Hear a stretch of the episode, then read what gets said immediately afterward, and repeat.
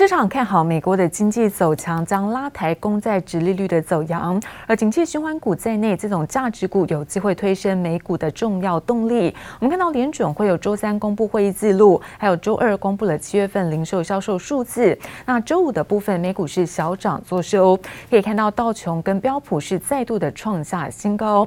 美股中场道琼收高了十五点，涨幅是百分之零点零四，而科技股纳斯达克上涨百分之零点零四，标普百。指数部分哦是上扬百分之零点一六，而费城半导体也上涨百分之零点六七。其中看到道琼跟标普都再创下历史新高。而另外看到欧洲的相关消息，法国在七月份消费者物价指数年增是百分之一点二，那月增百分之零点一，这个通膨表现是符合预期。投资人也关注在财报的表现之下，看好经济有机会缓步的复苏。那欧股主要指数可以看到，德国呢是一度打破。记录甚至登上一万六千点的大关，中场可以看到德国上涨百分之零点二五，法国涨幅在百分之零点二零。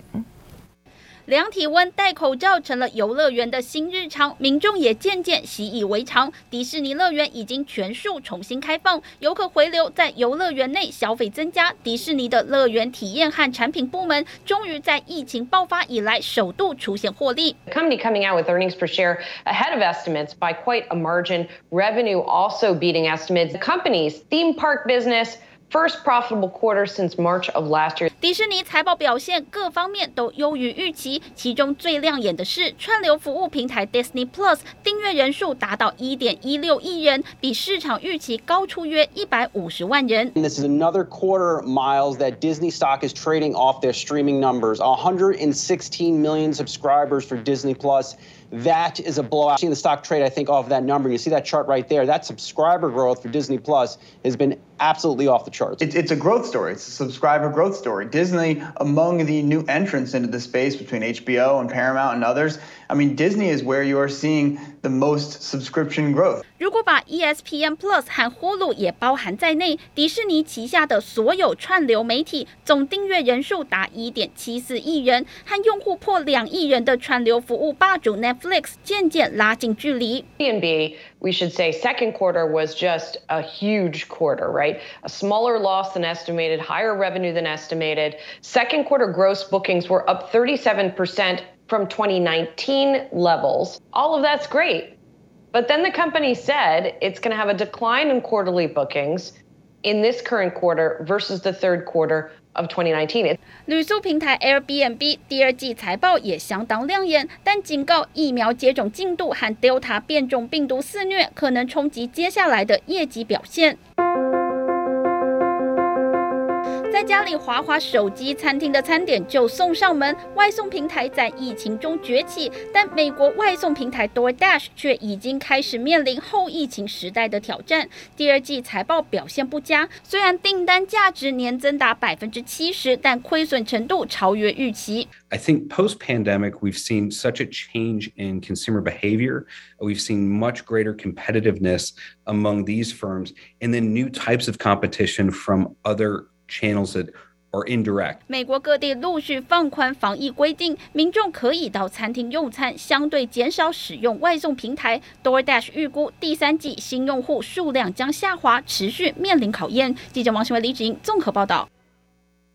由于美军撤出阿富汗，让阿富汗的激进组织塔利班现在有了持续进逼的机会，因此阿富汗呢现在局势陷入危机当中，目前已经占领三分之二的区域，而首都呢喀布尔更是岌岌可危，所以导致哦现在欧洲许多国家也宣布关闭了使馆，美国的外交官也准备撤离，而现在美军紧急动员了三千名的地面部队跟军机，那么要接回是美方人员。包括东部大城加兹尼，还有南部经济重镇卡达哈在内，激进组织塔利班已经迅速攻占阿富汗半数以上省府，占领三分之二区域，距首都喀布尔仅五十公里。政府军无力抵抗，数以万计难民逃离家园，流离失所，引发联合国强烈谴责。Every day, the conflict is taking an even bigger toll on women and children. Continued urban conflict will mean continued carnage. With civilians paying the highest price. 在塔利班曾统治阿富汗期间，妇女不得工作，女孩也不得上学。联合国呼吁塔利班立即停止攻击，并警告阿富汗情势逐渐失控。据联合国统计，今年以来各地冲突造成阿富汗民众近四十万人流离失所，光近日就激增超过二十四万人。英国首相强生与内阁高官召开危机因应会议后表示，西方国家支持被围困的阿富汗政府，仍有战略利益，不会背弃阿富汗。What we certainly can do is work with all our partners. Uh, in the region and around the world, who share an interest in, uh, with us in preventing Afghanistan uh, from once again becoming a, a breeding ground for terror. 欧洲多国纷纷宣布关闭使馆或缩减驻馆人员。美国驻阿富汗首都喀布尔大使馆多数外交官也开始准备离境。We have been watching this from a, a very early period, right after the president gave us the order to draw down. We certainly have been watching what the Taliban is doing. We, we have noted, and we have noted with great concern, uh, the speed with which they have been moving. Kabul is not, uh, right now, um, uh, in an imminent threat environment. 美国总统拜登日前还表示，不后悔从阿富汗撤军决定。华府在这二十年的战争已耗费超过一兆美元与数千兵力，但美国撤军后，塔利班攻占速度之快，引发外界指责。英国国防部也猛批，美国决定从阿富汗撤军，北约盟邦只好跟进，才会让塔利班占上风。各界忧心，首都喀布尔可能在几天之内就会沦陷。记者黄心如、赖婉君综合报道。而台股连续七个交易日的下挫，在上周指数一共下跌了五百四十四点，那我们收在是一万六千九百八十二点，跌破了是万七大关，而市值一口气蒸发了将近有一点六六兆元。专家表示，本周会上演是半年线的保卫战，预计台股企业的财报公布结束之后，那台股有望受惠于在现金股利的发放之下，带动整体成交量出现回升。尽管美股道琼、标普指数连四个交易日创历史新高，然而台股却是连七个交易日下跌，指数上周下挫五百四十四点，收在一万六千九百八十二点，跌破万七大关，先守半年线一万六千九百四十九点。投信法人表示，两个礼拜前就出现台股与美股脱钩情形，本周将上演半年线保卫战。美股不断创高，但是台股却反而遇震乏力。上礼拜最后一天周五这个沙盘，大家很明显看得出来。呃，几乎都是电子股在做修正，因为下半年大家都本来预期是电子股的旺季。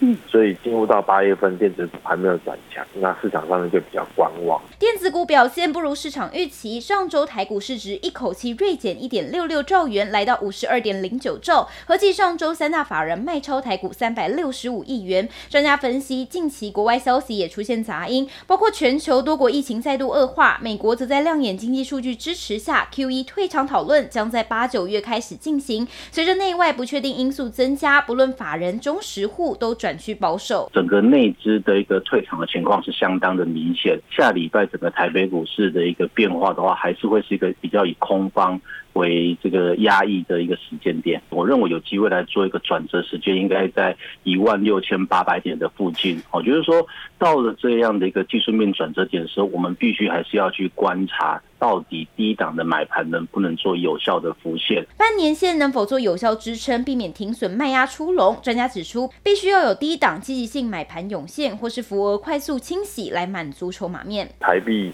都还是维持在二十八块钱以下，其实还算是比较强势。那也显示出来说，呃，外资它并没有把钱汇走，它可能只是在市场上面做一个观察的动作。未来展望可能要好的话，还是要靠电子。呃，能够尽快出现一个比较明显的上涨力道，才会有机会再把这个多头的呃这个轨道再走回来。专家指出，下周三为台指期结算，前半周依旧会是低迷状态，但随着财报陆续公布完毕，多头动能有望受惠现金股利发放而回流，进而带动整体成交量回升。记者温婉婷、方少成台北采访报道。而随着全球的晶片荒势持续的延烧，看到在德国的半导体大厂，那么英飞凌的部分再度也向晶圆的代工大厂台积电来做公开的喊话。由于双方未来在欧洲合作市场保持开放态度，也希望可以一起打造半导体的聚落。波音飞凌执行长也强调，那前提是欧洲政府要支持，那么有必要出资提供一些设厂的补贴，才有机会让欧洲的半导体产业更加的自主化。工厂作业员防尘衣从头包到脚，一点点灰尘都会影响晶片制成，可见打造一座晶圆代工厂并不简单。因此，在全球疯抢晶片之际，各国都急着向台积电招手。德国半导体大厂英飞凌更是再度重申，如果台积电来欧洲，将对双方合作设厂保持开放态度，期盼打造半导体聚落。We believe that the market tightness will last through a significant portion of 2022. And then we will again see the real numbers of the business uh, in uh, total also for our competitors. And that is clearly a wait and see. 英飞凌执行长普罗斯有感于晶圆代工产业持续供不应求，最近也向欧洲政府喊话，要反省晶片过度依赖进口，想要追上对手的距离，要撑杆跳才可能赶得上。如果要打造半导体产业链，政府有必要出资补贴。不止英飞利有感晶片自主化的急迫性，晶片大厂 Intel 更是积极推销设厂。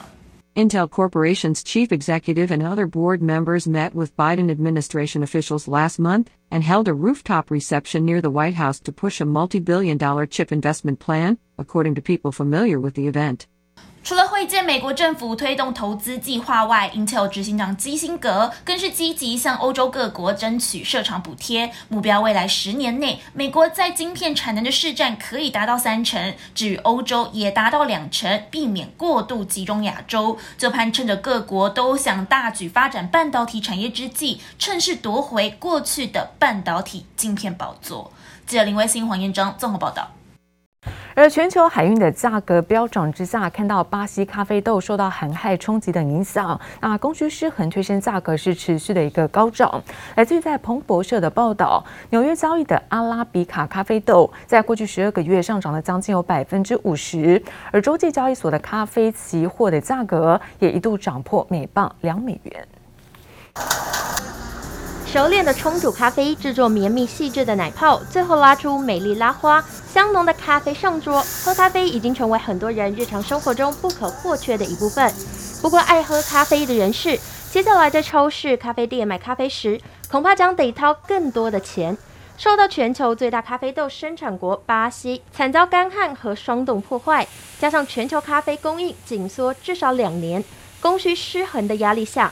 推升咖啡豆价格持续高涨，使得咖啡生产商与相关业者面临涨价压力。我们生豆采那个进货价格，最近一两个月大概是，比如说一百二十的，一公每公斤一百二十元，可能会涨到一百四、一百五十块，然后两百两百八十元左右就直接飙破三百元以上。